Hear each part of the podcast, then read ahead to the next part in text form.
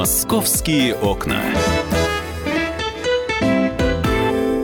Здравствуйте, мы начинаем новую рабочую неделю. И уже у нас второй весенний месяц, полноценный. Сегодня 3 апреля. Меня зовут Екатерина Шевцова, но э, за окном не очень э, радостно. Э, как-то мрачно достаточно, идет небольшой дождь. И э, у меня один вопрос. Начало недели, где обещанные 16 градусов тепла? Хорошо, я согласна и на 8, но и 8 пока нет. Вот эти вопросы я сейчас адресую нашему эксперту. Погода. Евгений Тишковец у нас на связи, ведущий специалист Центра погоды ФОБОС. Евгений, здравствуйте. Добрый день, Екатерина. Добрый день. Ну, я немножко подрастроена. Все-таки я ждалась с понедельника полноценное уже тепло. Ну, ладно, солнца, допустим, нет. Но хотя бы было бы градусов 6-8. Э, где оно потепление? Ну вот вы какая нетерпеливая. Но это, это объясняется. Действительно, как бы хочется, чтобы побыстрее весна пришла. Но справедливости ради замечу, что все-таки мы выбираемся из этой холодной ямы, в которой оказались в конце марта, э, начале апреля. Но в любом случае уже сейчас э, за бортом, что называется, плюс 6 градусов и лиха беда начала. Это только первые признаки мощного вторжения атлантического тепла.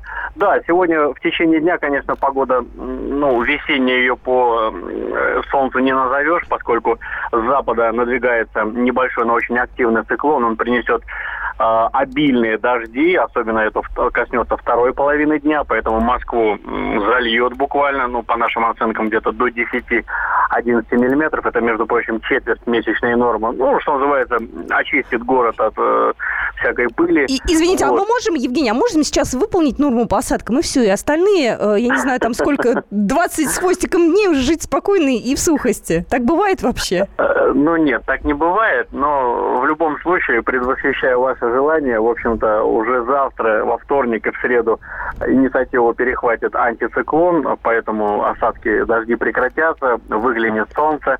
И, ну, ночами, конечно, как и положено в апреле, где-то от минус 1 до плюс 4, ну, а днем завтра уже до плюс 5, плюс 10, послезавтра это уже 7-12 тепла. Это, кстати, для начала апреля очень тепло, где-то на 3-4 градуса выше нормы. Ну, и вторая половина недели, конечно, будет смазана новой серией циклонов. Это дожди, пасмурное небо, время от времени солнце будет выглядывать и небольшое похолодание, но в рамке климатической нормы. Но ну, в любом случае, нужно сказать, что наступление весны продолжается. Вот, весна, в общем-то, э, взяла реванш, да, этот холодный мешок. И, в общем-то, в принципе, для апреля это достаточно э, неплохие метеорологические условия. Ну, дай бог, чтобы у нас все-таки полноценная весна уже на следующей неделе наступила. Москвичи заждались, нам очень не хватает теплых и солнечных дней. Московские окна. А у нас на связи был Евгений Тишковец, ведущий специалист Центра погоды ФОБОС. Ну, пока мы с вами ждем тепла и весны, у нас э, огромное количество разных новостей появляется э, интересных. Вы знаете, вот эта новость, она меня очень заинтересовала. Э, в Департаменте транспорта Москвы готовят поправки в правила дорожного движения, призванные обезопасить велосипедистов на железных дорогах. Что конкретно они предлагают? Значит, на улицах может появиться знак «Велосипедная зона», а на дорогах особая разметка для велосипедистов. Об этом пишет, кстати, российская газета. Э, как отмечает зам руководителя департамента транспорта Алина Бесимбаева, э, с появлением велоинфраструктуры э, стало меньше каких-то серьезных ДТП с участием велосипедистов. Вот, и с введением новых правил в общем-то, я так понимаю, количество ДТП будет сведено к минимуму. Значит, эксперты предлагают организовывать велобоксы. Это э, выделенной разметкой, такие специальные пространства перед стоящими на светофоре машинами, что позволит велосипедистам первым проехать на зеленый свет. Я к этому отношусь очень скептически, я могу вам сказать честно. Я не против велосипедистов, я их поддерживаю за и так далее. Но вы же понимаете, что велосипедист никогда в жизни не стартанет первый э, со светофора, и ему это не нужно. Если будут на светофорах специально им огораживать место, то тогда у нас на светофорах будут гигантские пробки. Мне кажется, над этим нужно э, подумать и пообщаться все-таки э, с народом. Вот. Э, что еще они хотят? Значит, помимо этого я сказала уже, э, что будут велобоксы так называемые. А также они предлагают ввести на популярных у велосипедистов улицах знак «Велосипедная зона», ограничив скорость автомобиля до 30 км в час. А это вам как? М? Я предположу, что это тоже вызовет некие вопросы. Значит, что они еще хотят сделать? Э, при выезде с, э, на велосипедных улицах предлагают устанавливать панорамные зеркала, чтобы водители лучше видели двухколесный транспорт, а на проезжей части уложить лежачих полицейских. А, плюс к этому велосипедистам надо запретить разговаривать по телефону во время движения без устройств hands-free. Но это, в принципе, логично, потому что нас водители штрафуют. Извините за отсутствие вот этих вот устройств hands-free. Ну, а велосипедисты, они такие же участники дорожного движения. Другой вопрос, как их наказывать? У них же нет ни прав, ничего. Они же ездят просто так, без всяких документов. Поэтому, мне кажется, здесь такое поле непаханное для юристов, экспертов, общественности. Здесь все надо обсуждать. А, желание, значит, э, велосипедистов пользоваться выделенками вызвало большие споры. На самом деле они и сейчас могут по ним ехать, вот, но, извините, э, там можно элементарно попасть в ДТП, потому что, ну, ездит там достаточно быстро. Автобус, он тоже ехать может 60 км в час. Если велосипедист э, попадет под колеса такого автобуса, то от него, извините, ничего не останется. Вот, э, значит, часть экспертов выступил за то, чтобы запретить велосипедистам пользоваться выделенки с таким скоростным режимом и обязать их получать права. А велосипедисты, в свою очередь, предлагают нанести на выделенки еще дополнительную разметку, видимо, для себя. В общем, здесь, мне кажется, очень серьезные разговоры. Я так понимаю, в Москве будет проходить в середине апреля велоконгресс. Вот эти поправки будут передавать федеральные органы власти. Ну и как-то будут, видимо, решать. Но мне кажется, здесь очень огромное, ну, большое количество разногласий, споров, и надо все-таки спрашивать всех. И участников автомобильного движения тоже. Потому что весь город переделать под велосипедистов, мне кажется, это не очень правильно будет. Город у нас большой, а у нас есть а, достаточное количество велодорожек. Да, их может быть не так много, но тем не менее. У нас в любом случае велосипед не будет массовым видом а, транспорта. Ну, никак это не получится, потому что у нас люди живут иногда на приличном расстоянии. Например, чтобы доехать из Алтухи, например, на Красногвардейскую, то расстояние километров 50-60 нужно преодолеть. Ну вот не знаю, насколько все это приемлемо. В общем, будем с этим разбираться, за этим велоконгрессом будем следить. А я думаю, что я в ближайшее время обязательно пообщаюсь с экспертами на эту тему. И вот эти все поправки, которые они предлагают обсуждать, тоже с вами, дорогие наши слушатели, буду в эфире в нашем обсуждать. «Московские окна». Давайте теперь э, про ограничения в центре Москвы. Э, движение транспорта на Новой площади в центре Москвы ограничили в связи с работами по созданию музейного парка и благоустройством по программе «Моя улица». Э, эта информация есть на официальном портале мэра и правительства Москвы. Я думаю, что москвичи уже тоже это хорошо прочувствовали на себе. В центре Москвы начали создание музейного парка, который является городской зоной отдыха с пешеходным маршрутом. Соединять он будет политехнический музей и парк Зарядье. Ну, вы понимаете, где это, да, я думаю, так чисто географически можете прикинуть, какое там расстояние. Значит, стартовали уже на Новой площади работы по созданию музейного парка. А на данный момент там ограничено движение. Из 10 полос для проезда будут доступны 3. Движение, соответственно, одностороннее от охотного ряда. После 1 мая 7 полос. На четырех крайних полосах Новой площади, на противоположной от э, Политехнического музея ведутся работы по программе улицы. Они уже начались, там все огорожено. В общем-то, там не проехать. Вот, э, для э, переустройства инженерных коммуникаций музейного парка, который там будет э, строиться, перекрыты три ближайших к зданию Политехнического музея крайние полосы. Работы продлятся до апреля следующего года, то есть, соответственно, ровно год будут вестись работы. А, закрыт проезд по политехническому проезду для создания музейного парка. Он станет потом пешеходным. Там появится большая прогулочная территория для горожан. А автомобилисты смогут его объехать по Лубянской площади. Вот. Но на Лубянке, я знаю, уже достаточно серьезные пробки. Ну, мы прошлый год с вами пережили все нормально, ну, неприятно было, но в то же время это необходимость. А, ну, а то, что касается пешеходов, э, то они могут в Ильинский сквер пройти через подземный переход. Вот. Э, ну, там сейчас на данный момент э, идут работы достаточно серьезные. Вот. Я надеюсь, что москвичи получат красивый центр города. Ну, в следующем году, по крайней мере, нам это сделать обещаю точно. Ну, еще пару слов. Мы сейчас э, будем вспоминать э, замечательного поэта Евгения Евтушенко. И вот сегодня э, в школах московских на уроках литературы вспоминали замечательного нашего поэта. Напоминаю, что он ушел из жизни 1 апреля. А вот и сейчас ко мне в студию придет Александр Газа, и мы поговорим о том, где будет похоронен Евгений Евтушенко. И, кстати, в Москве, возможно, появится улица имени Евгения Евтушенко. Об этом поговорим через пару минут. «Московские окна».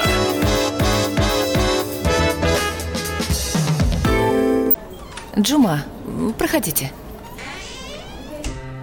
Ага, так, голубчик. М Садитесь на стул, закрывайте левый глаз, читайте третью строку. И, И, О, У. Постойте, молодой человек, а что же вы согласные пропускаете? А у меня с согласными не очень. Вот с несогласными очень даже хорошо.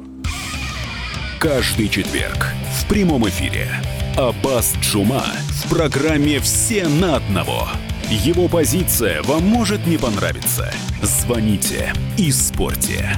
По четвергам с 9 вечера по московскому времени.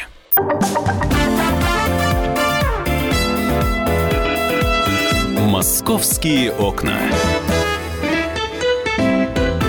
Здравствуйте, мы продолжаем нашу программу, программу «Московские окна». А, сегодняшняя газета «Комсомольская правда» а, посвящена достаточно большой части жизни Евгения Евтушенко у нас э, сегодня на первой полосе большая фотография, и мы вспоминаем замечательного поэта. Ну вот э, у нас в студии появился Александр Рогоза, который съездил в поселок художников Переделкино, вот, э, и, в общем-то, в ближайшее время уже похоронит, я так понимаю, у нас в Подмосковье замечательного великого поэта. Он, я так понимаю, сам этого хотел, да, Саша? Да, это была его последняя воля. Он попросил близких, чтобы его положили рядом с Борисом Пастернаком. Это, конечно, для Евгения Евтушенко был, э, наверное, самый значимый поэт, э, на которого он ориентировался и с которым был знаком. И Пастернак, собственно, когда-то дал, ну, в, том числе направил правильно юного поэта, можно так сказать. И э, действительно, на Переделкинском кладбище, э, кладбище сейчас идут приготовительные работы. Совершенно точно воля поэта будет исполнена с этим. По поводу этого нет никаких сомнений.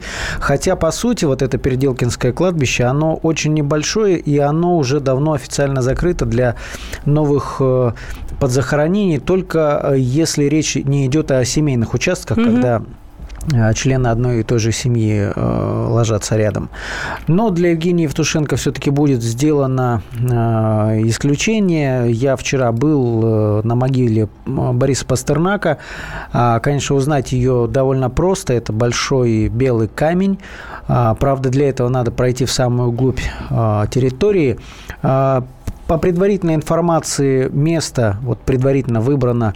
Там, там надо сказать, что земли-то немного, то есть его поэтому и закрыли уже много, а кто там еще много лет назад. Из известных там, там, в принципе, очень многие э, люди, которые жили в Переделкино, хотя на Новодевичьем э, как, как бы принято да, хоронить известных людей, но в Переделкино тоже очень много. Там помимо Пастернака Корней Чуковский, рядом участок, а чуть поодаль Арсений Тарковский, э, тоже известный поэт, отец э, Андрея Тарковского, кинорежиссера. И в нижней части еще один поэт-шестидесятник, знаковый Роберт Рождественский. Но э, это, конечно, не полный список. Там есть и... Вот, кстати, рядом с тем участком, который выбрали предварительно для Евтушенко, лежит Виктор а, э, то, то тоже известный поэт э, Виктор Комов на стихи его написанной песни, ты знаешь, многие из них я считал народными. Например, «Я назову тебя Зоренька», известная песня 50-х, 60-х, или, или там «На побывку едет молодой моряк». Угу. У всех этих слов, стихов есть автор Виктор Комов. И как раз ниже его участка находится та территория, которую расчистили для Евтушенко. Но, тем не менее, сегодня э, должна приехать еще высокая комиссия на кладбище и как коллегиально решать, где похоронят Евтушенко. Но рядом с Пастернаком, вот кроме этого участка свободных, свободного места нет. А ты говоришь, высокая комиссия приедет. Кто приедет? Ну, я точно не знаю. На кладбище говорят, что приедет какая-то сводная комиссия из разных ведомств, в том числе, я так понимаю, Министерство культуры. И вообще говорят, что и, собственно, все будет решаться на э, правительственном уровне, поскольку фигура Евгения Евтушенко – это, это верх российской, русской литературы последнего полувека, а то и века.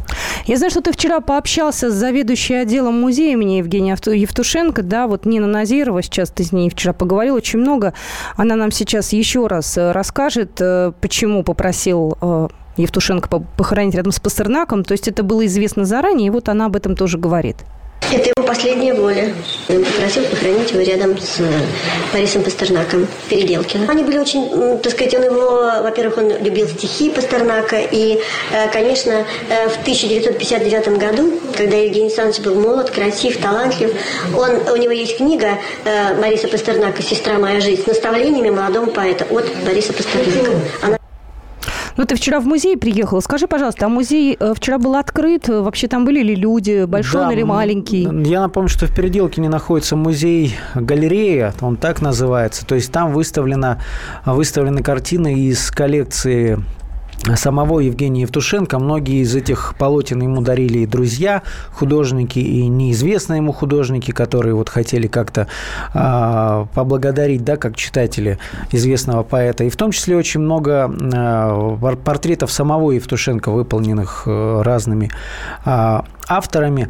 Э, как только стало известно, что Евгения Евтушенко не стала, конечно, появилась в интернете информация, что сотрудники музея ждут всех людей, которым не безразличен был поэт.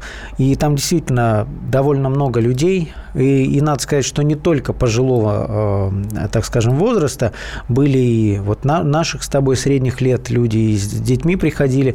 Многие оставляют, там специальный есть альбом, они оставляют свои соболезнования, конечно же, там э, книги Евтушенко лежат, кто-то может освежить их в памяти стихи поэта, перечитать. Ну и, собственно, сама по себе коллекция э, очень впечатляет. И ты знаешь, в одном из залов на передний план, на, на переднем плане поставили портрет Евгения Александровича, сделанный в 2016 году Ульяновским одним художником по фотографии.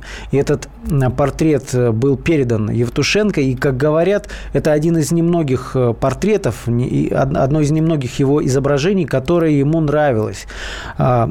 На сайте kp.ru можно посмотреть, как выглядит это полотно, но там, ты знаешь, поэт, каким мы его заполнили в последние годы, такие очень тонкие аристократические а, черты, и вот выражение лица – это, конечно, настоящая мудрая такая старость.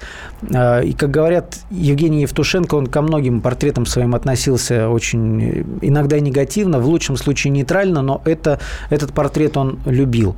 Ты знаешь, вот я смотрю сейчас э, экскурсии достаточно бюджетные бюджетная, то есть билет стоит 250 рублей, там огромное количество льготных билетов для студентов, для людей пожилого возраста, для пенсионеров. Есть и люди, которые могут вообще бесплатно пройти. То есть э, туда можно приехать. Как они работают? Скажи, пожалуйста.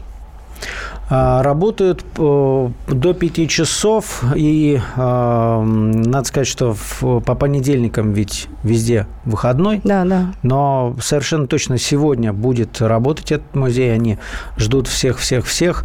И э, ты, ты, ты знаешь, вот я вчера общался с людьми, которые туда приходили, угу. и там есть люди, которые немногим моложе Евтушенко, но это вот то же самое поколение.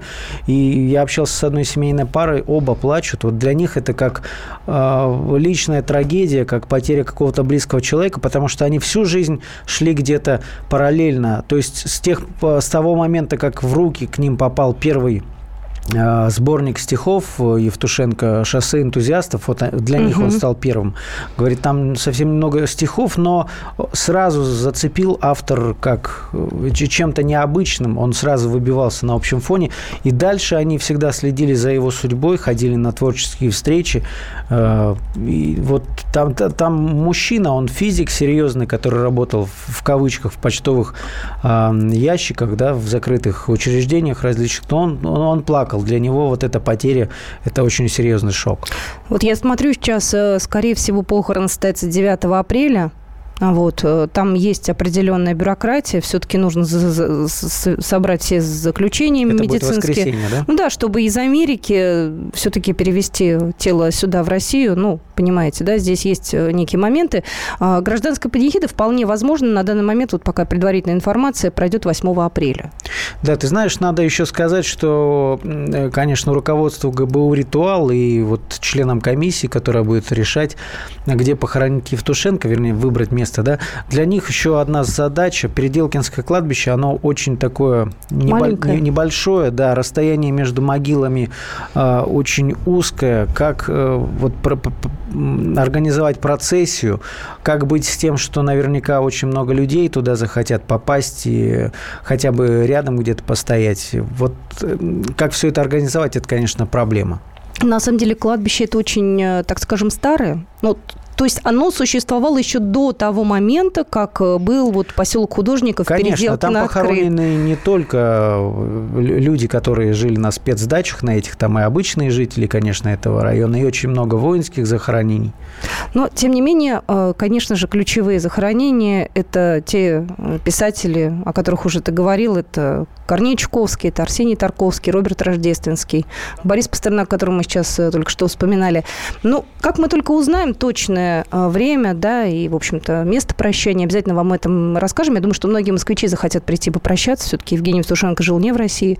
Он приезжал, кстати, к нам приезжал. У нас э, наверняка сегодня будут э, вспоминать его и стихи читать. И у нас на радио будет большое количество программ, посвященные Евгению Евтушенко. Так что к этой теме мы будем сегодня возвращаться и не один раз. А я буквально через несколько минут, буквально через три минуты позвоню Евгению Владимировичу Герасимову, председателю комиссии Мосгордумы по культуре и массовым коммуникациям, потому что идут уже разговоры о том, что появится в Москве улица имени Евгения Евтушенко, что было бы, мне кажется, очень правильно. Вот тут я не абсолютно, не, даже нет никаких у меня возражений. Возможно, будет памятник, возможно, будет памятная доска. Так что мы буквально через две минуты поговорим э, с нашим экспертом, как увековечить память великого поэта в Москве. «Московские окна».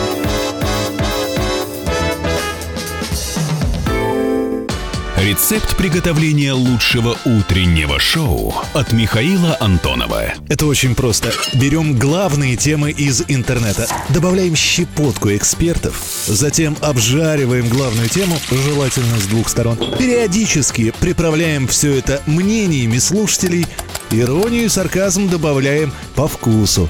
Наслаждайтесь. Утреннее информационное шоу «Главное вовремя» с Михаилом Антоновым. Каждое утро до 11 часов на радио «Комсомольская правда».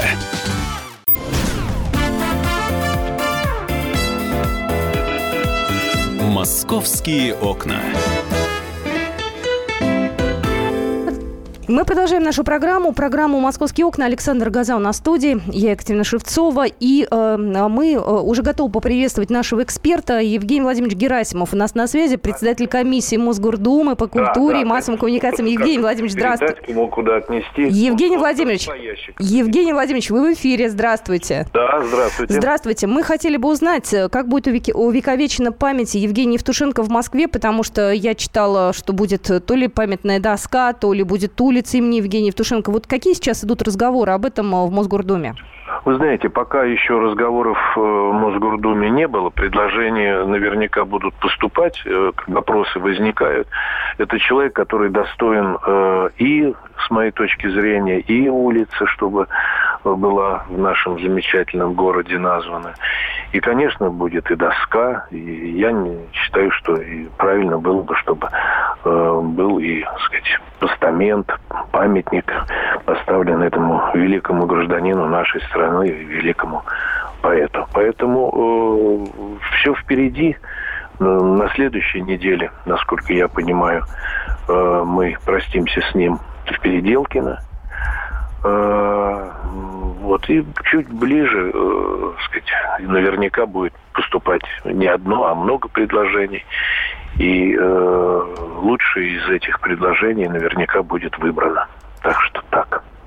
Ну, а на ваш взгляд, вот как э, гражданина, как, как, москвича, как да. жителя города, я не просто как гражданин, я не просто гражданин, я друг э, Евтушенко. Угу. Могу смело себя называть именно так. Мы не так давно э, с ним э, организовали и сформировали э, фонд Евтушенко, который сказать, на себя принимал очень большие задачи, в том числе хотели университет сделать, это давнишняя его мечта э, культурной и э, университет культуры и литературы.